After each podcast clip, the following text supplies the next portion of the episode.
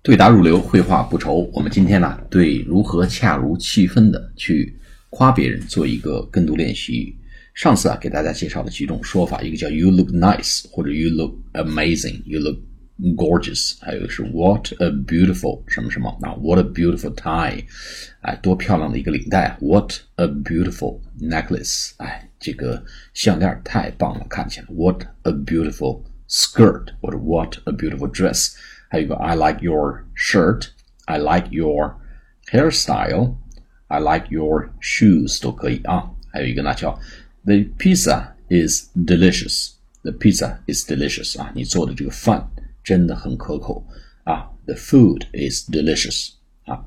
好，我们做跟读练习。我们用这个 great 啊，you look great 来做这个例句。You look great.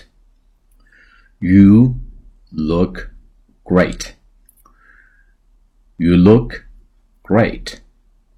You look great. 哎，这两个呃侧重都可以，you look 也可以，you look 都可以。第二个呢叫 What a beautiful 句型啊，What a beautiful necklace. What a beautiful necklace. What a beautiful necklace. What a beautiful necklace. 第三个呢，就用 I like 这个句型啊，我喜欢你的领带。I like your tie. I like your tie. I like your tie.